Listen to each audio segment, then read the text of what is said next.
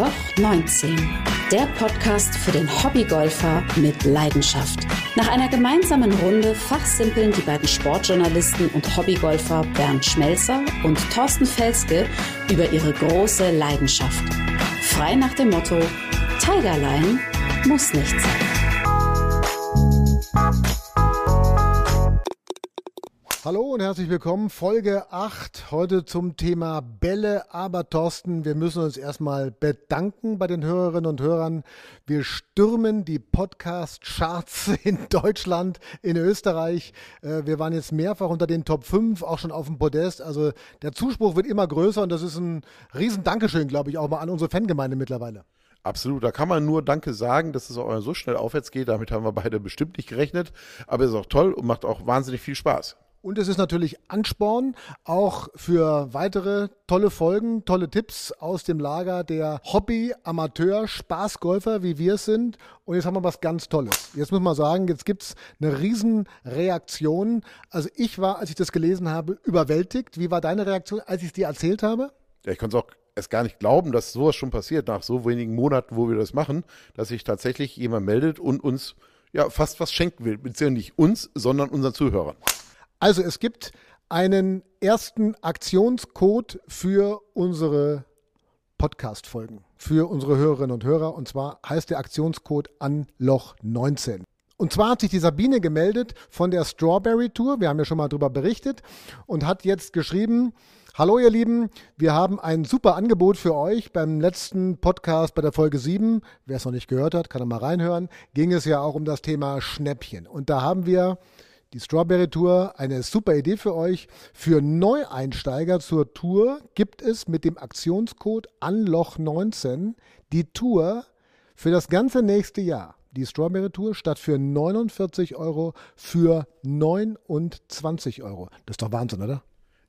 Aber da muss ich dich etwas verbessern. Es gibt nicht die ganze Tour dafür, sondern es gibt die Tourkarte, dass man an der Tour teilnehmen kann. Jedes Turnier kostet dann 39 Euro. Ich glaube, nächstes Jahr gibt es eine kleine Preiserhöhung, habe ich, glaube ich, irgendwo gelesen, bin mir aber jetzt nicht ganz sicher, werden wir aber dann noch verkünden, wenn wir es dann ganz sicher wissen.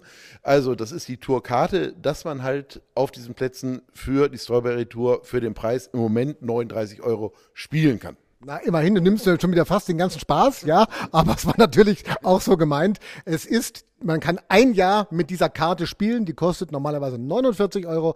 Und mit dem Aktionscode ANLOCH19 auf der Internetseite www.strawberrytour.de kann man die dann mit diesem Code eben für 29 Euro erwerben. Habe ich es jetzt richtig gemacht? So hast du es jetzt richtig erzählt und es sind, glaube ich, über 800 Turniere, die man da spielen kann. Sehr preiswert. Wir hatten ja schon mal erwähnt, den Beckenbauerkurs kann man da spielen. Bad Griesbach, der kostet uns 120 Euro am Wochenende. Auch dort 39 Euro. Kann ich nur empfehlen. Gerade war auch wieder der Tourblock am Gardasee gewesen. Da werden dann vier Turniere hintereinander gespielt. Also jedes Turnier kostet einzeln 39 Euro, aber ist ja immer noch kein Preis. Ich war letztes Jahr selber unten gewesen und da waren echt Traumplätze dabei gewesen. Und dann gibt es noch was obendrauf, nämlich wenn man sich da angemeldet hat als Neueinsteiger bei der Strawberry Tour, dann erhält man eine E-Mail und auf dieser E-Mail ist ein weiterer Vergünstigungscode für die Firma All for Golf. Und diejenigen, die also diese Strawberry Tour dann abschließen mit unserem super Aktionscode Anloch 19, die bekommen dann nochmal 10% bei einer Bestellung bei All for Golf. Also ich glaube, mehr kann man gar nicht mehr machen, oder? Das ist toll, vor allen Dingen Olfa Golf ist ja nun, ich glaube, das größte Golf-Online-Unternehmen, was wir in Deutschland haben. Die Hauptsitz in Hannover. Ich war auch schon mal selbst da gewesen, wo ich da vorbeigekommen bin. Und ich persönlich habe da auch schon sehr viel bestellt. Und wie ich schon sagte, ich bin Schnäppchenleger und gerade da kann man sehr viel Schnäppchen machen. So, dann also vielen Dank an die Strawberry Tour und äh, da freuen wir uns wirklich, wenn ihr davon Gebrauch machen wollt, meldet euch bitte gleich bei der Strawberry Tour. Schreibt uns auch mal, wie eure Erfahrungen dann sind, würde uns auch interessieren. Könnt ihr auch mal ein WhatsApp schicken. Die Telefonnummer ist ja in den Show Notes gleich mit eingeblendet. So, jetzt haben wir das Thema Bälle, Thorsten. Und Bälle ist ja etwas, was uns persönlich auch immer beschäftigt. Welchen Ball nimmt man? Welchen Ball nimmt man nicht? Ist der harte, der weiche, der mittlere, der bessere? Hast du einen Spezialball? Hast du einen eigenen Ball, einen Lieblingsball? Mittlerweile habe ich einen Ball, aber ich glaube, das ist das meist unterschätzte Thema im Golf, der Ball, weil der beste Ball ist immer noch der kostenlose, den man irgendwo gefunden hat. Egal wie dreckig er ist, man spielt ihn, so fängt jeder an. Und ich hatte in Rottbach damals das Erlebnis gehabt, es hat tagelang geregnet, man konnte nicht spielen und ich war, glaube ich, der Erste, der wieder auf dem Golfplatz war. Und ich kam auf die eine Bahn und da lagen dort 23 Bälle. Ich habe dann später festgestellt, es gehen viele, die ihren Hund ausführen am Golfplatz entlang, die finden dann irgendwo Bälle und schmeißen die einfach auf den Golfplatz, weil sie damit nichts anfangen können. Und ich war so happy, dass ich 23 Bälle gefunden habe, habe sie die sogar in der Badewanne sauber gemacht, aber das, da war ich relativ neu im Golf, war total happy, aber jeder Ball war anders. Das hat man auch schnell festgestellt und wusste noch nicht, was ein guter Golfball ist. Aber wenn man in Bällen badet, ist natürlich auch mal schön, ja. Andere baden in Seife, in Schaumbädern. Thorsten badet in Bällen. Es gibt auch Menschen, die baden in Geld. Äh, das, so sind wir noch nicht. Also ein Ballbad ist sicherlich auch sehr gut für den Rücken, würde ich sagen. Äh, jetzt hast du uns aber jemanden organisiert und mitgebracht, der ist in Sachen Bälle ein richtiger Experte, gell? Das ist nicht nur ein Experte, es ist fast ein Wissenschaftler in Bällen. Das ist Martin Borgmeier. Wer ihn nicht kennt, er ist Long Drive World Champion also Weltmeister im Bälleweitschlagen. Wir in der Bildzeitung haben ihn immer den Hau drauf genannt, aber so ist es wirklich nicht. Das ist wirklich eine ernsthafte Sportart. Die Leute müssen innerhalb von zwei Minuten 45 sechs Bälle so weit wie möglich schlagen und die landen, müssen dann in einem Korridor landen, der gerade mal 50 Meter breit ist. Und das ist jetzt nicht so wie bei uns, wo man sich freut, wenn der Ball mal 200 Meter weit fliegt, sondern Sie schlagen fast das Doppelte. Martin wurde letztes Jahr in Amerika Weltmeister mit 396 Metern. Das ist natürlich Wahnsinn. Und was er zum Thema Bälle beziehungsweise zum Thema Härte der Bälle zu sagen hat, das hören wir uns jetzt mal an. Ja, Thorsten, Bernd, vielen, vielen Dank. Freut mich, dass ich hier dabei sein kann. Das Thema Bälle ist für mich als Longdriver natürlich ganz besonders, weil anders als im Golf oder für mich als Golfer bekomme ich pro Jahr im Long Driving ein Ballmodell vorgesetzt, weil unsere Tour wird eben von einem Hersteller gesponsert und die Bälle werden dann gespielt in jedem der Slots, von denen wir abschlagen.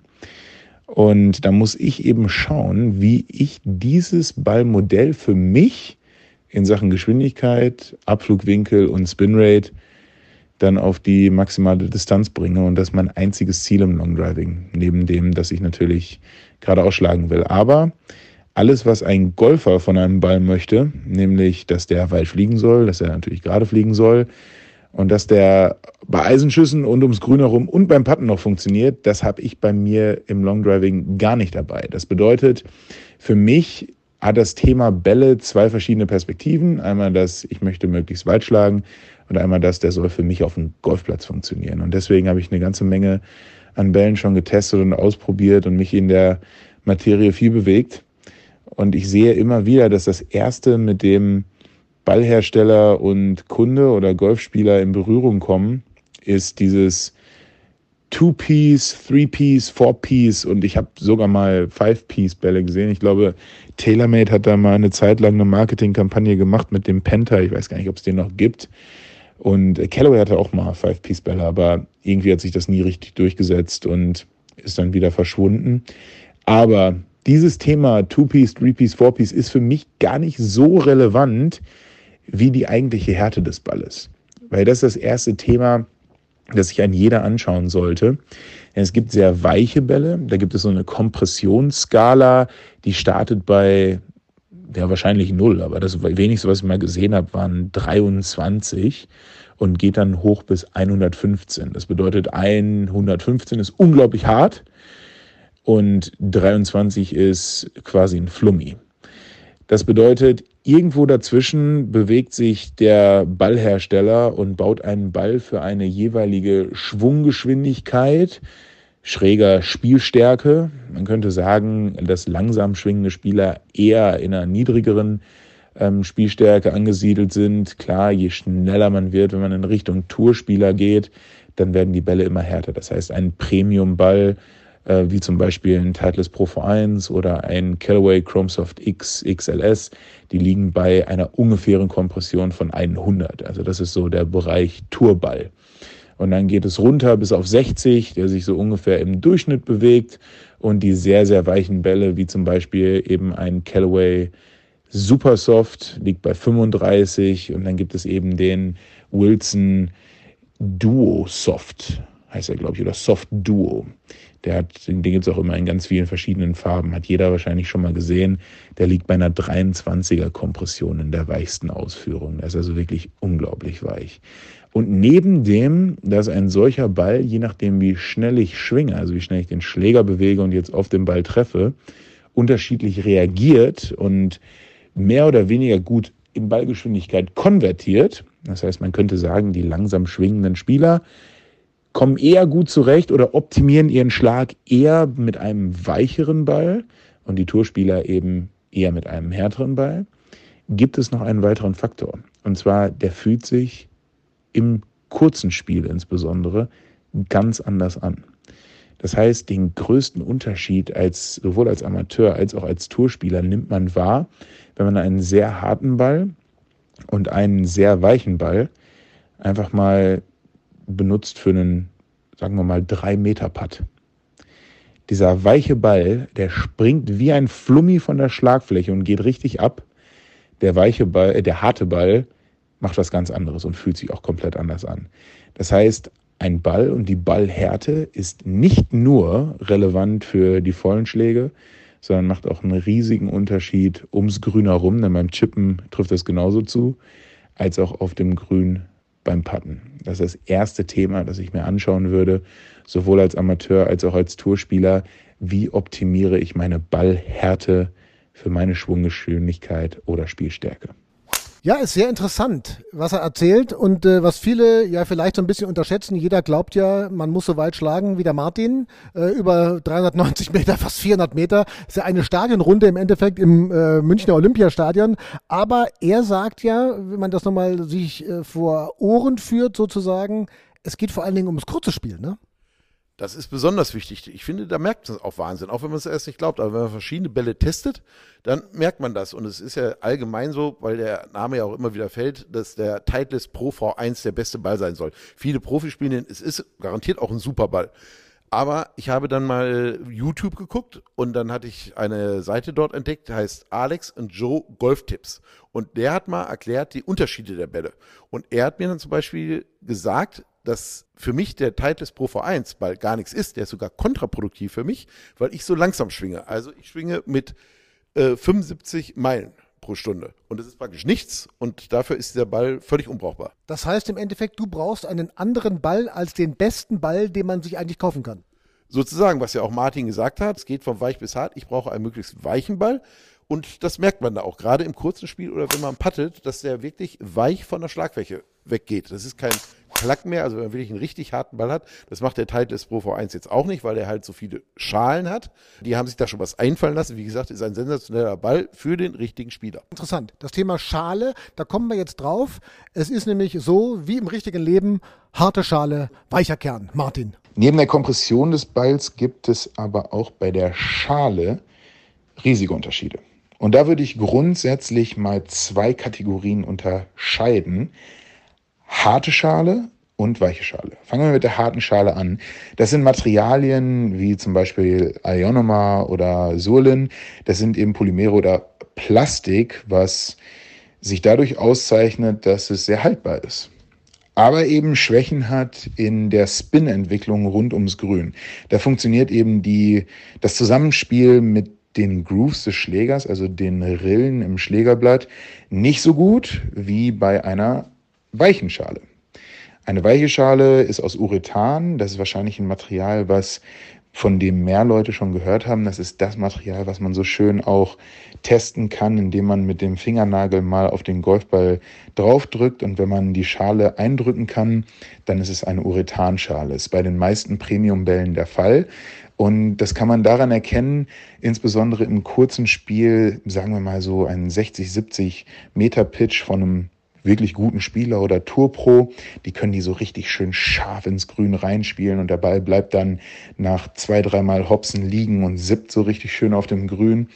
Aber oft sieht man dann, dass der Ball eben auch hinüber ist. Ja, der hat so Einschnitte in der Schale drin. Also man sieht quasi die, die Grooves, wie sie mit dem, wie sie mit dem Ball interagiert haben. Und bei vielen Tourpros kommt der Ball dann in Checkback und es wird auf dem nächsten Loch der, der neue nächste Ball rausgeholt.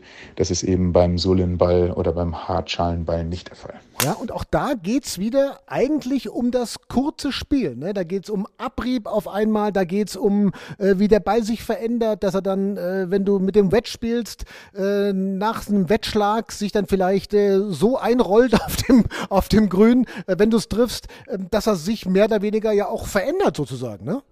Das habe ich bei meinem Spiel jetzt noch nicht festgestellt, muss ich sagen.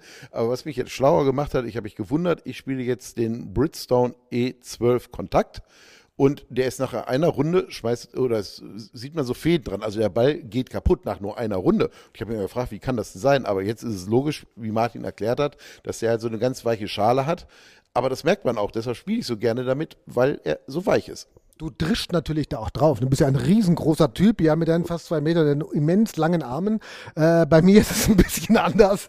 Ich habe ja eher kurze Arme, kurze Beine. Ähm, das habe ich jetzt ehrlich gesagt noch nicht gemerkt. Ich habe aber auch noch nicht drauf geschaut. Ich schaue auf den Ball, das stimmt. Äh, ich habe auch eine Marke, ich spiele Wilson normalerweise und äh, habe früher auch Weißbälle gespielt. Die spiele ich auch sehr gerne, muss ich ganz ehrlich sagen. Habe mich da noch nicht so hundertprozentig festgelegt. Und dass ich jetzt aber sagen würde, ich habe mir den Ball nach der Runde angeschaut, dass er Fäden zieht. Die kommen bei mir eher aus dem Mund, weil ich so einen trockenen Mund habe. Äh, das ist mein Problem. Äh, früher hat man gesagt, wir fischen uns noch einen aus dem Bach raus, ja, den nehmen wir mit und mit dem spielen wir weiter, wie du gerade auch am Anfang gesagt hast. Aber das Thema Lake Balls ist ja auch ein sehr spezielles Thema, wie wir jetzt gleich mal hören werden. Für mich eine haarige Angelegenheit, weil ich möchte hier transparent sein. Ich bin Teil einer Lakeball Tauchfirma und daher dem ganzen Thema gegenüber natürlich etwas vorbelastet. Nichtsdestotrotz versuche ich die Frage möglichst neutral zu beantworten, denn vollkommen klar, ein Lakeball oder ein Ball kann in einem Teich Ewigkeiten liegen und seine Performance komplett verlieren und dann ist das nichts mehr für einen Tourprofi. Gar keine Frage, da ist der neue Ball performanceseitig immer überlegen. Nichtsdestotrotz glaube ich fest, dass ein Premium Lakeball in einer guten Qualität dem Low-Budget-Ball, der neu ist, egal in welcher Spielklasse, immer überlegen ist. Und ein Ballfitting ergibt schon von Anfang an Sinn. Wenn ich gerade frisch anfange, ergibt es wenig Sinn, einen knüppelharten Ball zu spielen, den ich nicht nach vorne bewegen kann. Da runterzugehen, zum Beispiel auf einen Callaway Supersoft, ist oft eine unglaublich gute Idee. Das ist, ich habe keine Zahlen vorliegen gerade, aber ich, ich sehe diesen Ball ständig, den Callaway Supersoft, und ich glaube, dass das in einer niedrigen bis mittleren Handicap-Kategorie ein absoluter Bestseller ist. Und jetzt den zu nehmen als Lake Ball gegenüber einem Ball, der vielleicht 20, 30 Cent kostet oder 50, würde ich immer bevorzugen und ich glaube fest daran, dass das die Performance von ganz, ganz vielen Golfern absolut erhöht. Und das alles jetzt mal abgesehen von dem ökologischen Aspekt, dass wir Bälle wieder benutzen und nicht alles neu kaufen. Also Lake Balls Pro und Contra. Martin hat da ganz klar zwei Ansätze, Pro und Contra. Was ist äh, deine Meinung? Du hast natürlich auch, wie ich auch früher, wir haben ganz viele mit, ganz viel mit, ganz lange mit Lake Balls gespielt, ja. Äh, kann man den Leuten, den Anfängern, den Einsteigern dazu raten? Das sagt ja praktisch Martin, was ich auch ganz stark finde. Er hat eine eigene Firma, wie er gerade auch selber gesagt hat, die Lakeballs verkaufen und er äußert sich auch kritisch dazu. Aber es ist natürlich interessant, dass ein guter Lakeball immer noch besser ist als ein preiswerter schlechter Ball. Und bei mir ist es so, ich kaufe mir jetzt halt die Bälle, habe ich auch dieses Jahr in Massen gemacht, aber man verschlägt ja auch viele Bälle. Wenn ich im Turnier schon zwei, drei Bälle verschlagen habe und merke, also heute wird es mit der Handicap-Verbesserung, dann greife ich auch wieder zu den alten Bällen und da sind auch Lakeballs dann dabei. Ich finde auch den ökologischen Aspekt, ehrlich gesagt, gar nicht so abwegig zu sagen, pass mal auf, man kann sich hier auch einen guten Ball in Anführungszeichen zweite Wahl besorgen. Da gibt es ja mehrere Firmen, die das auch anbieten und muss nicht immer neue Bälle kaufen. Dafür sind viele einfach auch nicht gut genug als Spieler, als Golfspieler, dass die dadurch einen signifikanten Unterschied hätten. Ja, es werden ja auch verschiedene Modelle verkauft. Das sieht man ja immer. Ich glaube, da gibt es Triple A und Doppel A. Muss man mal nachlesen, was da besser ist. Und die Leute, die die Bälle fischen und verkaufen, die haben ja Ahnung davon. Und wie oft haben wir schon selber erlebt, man packt einen neuen Ball aus, zack, erster Schlag im Wasser ist er. Und wenn der dann schnell wieder rausgefischt wird, dann ist der ja so gut wie neu. Und da achten die Leute ja auch drauf. Deshalb kann man das auch gutes Gewissen und guten Gewissens dann kaufen.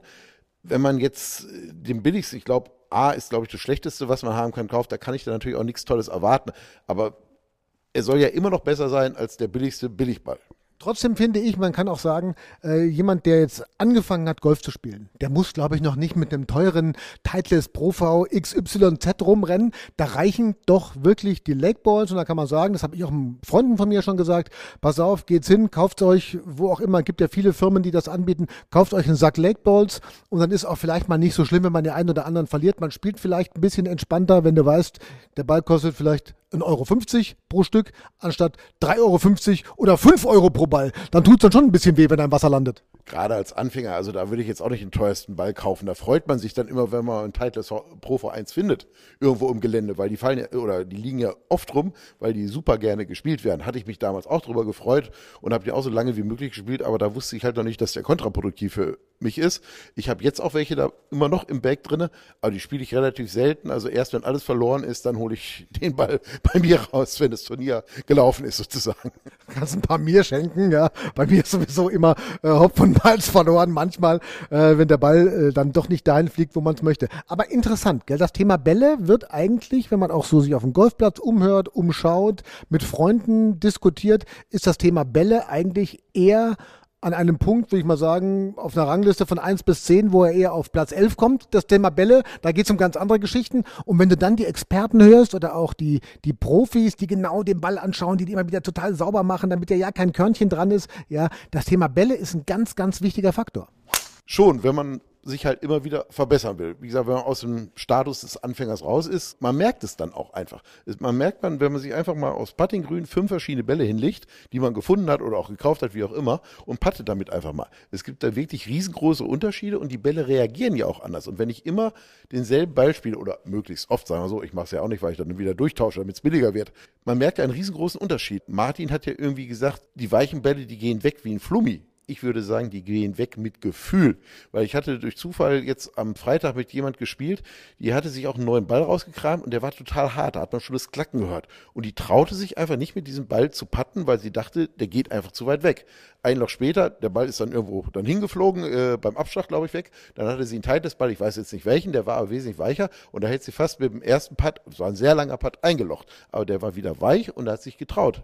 Ja, das ist also wirklich so. Manchmal klackt es dann auch so. Ne? Dann denkt man irgendwie, oh, wo habe ich ihn jetzt getroffen? Aber das ist eigentlich ein guter Hinweis, dass man sagt, also das ist eher der Hinweis auf das Thema harter Ball, ja, oder ein Ball, der lange im Wasser lag, weil er dann einfach hart geworden ist, wo nichts mehr drin ist. Ne? Der Ball ist dann einfach eigentlich, ja, ja, ist eigentlich Matsch, ne? Dafür gibt es ja die verschiedenen Typen und die Firmen, eine gute Firma weiß es halt auch und deshalb kann dann ruhigen Gewissens da zuschlagen. Natürlich sind die besser alten Bälle auch wieder wesentlich teurer und da zahlt man ist auch ein guter Preis dafür. Deshalb muss man sich das überlegen.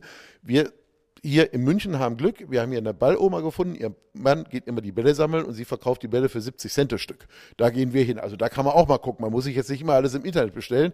Wenn man mal so im Golfplatz rumfährt, wo, wo dort Wohnhäuser sind, da gibt es bestimmt Leute, die die Bälle sammeln und damit ein bisschen Geld verdienen möchten diese Oma hätten doch alle Golfspieler gerne. Die Balloma, ja, die jeden Tag oder jedes Wochenende in Eimer Bälle äh, vor die Tür stellt. Am besten zu Weihnachten dann noch ein schönes äh, Weihnachtskörbchen oder an Ostern liegen auch einfach ein paar Bälle im Nest. Ja, Folge 8, das Thema Bälle und Folge 9, äh, Thorsten, haben wir uns auch schon wieder was ganz Tolles ausgedacht, denn das ist auch wichtig.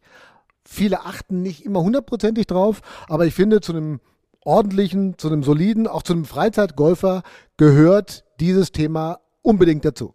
Es gehört nicht unbedingt dazu. Man lernt es ja auch auf der Platzreife. Was los ist, das ist die Etikette auf dem Golfplatz.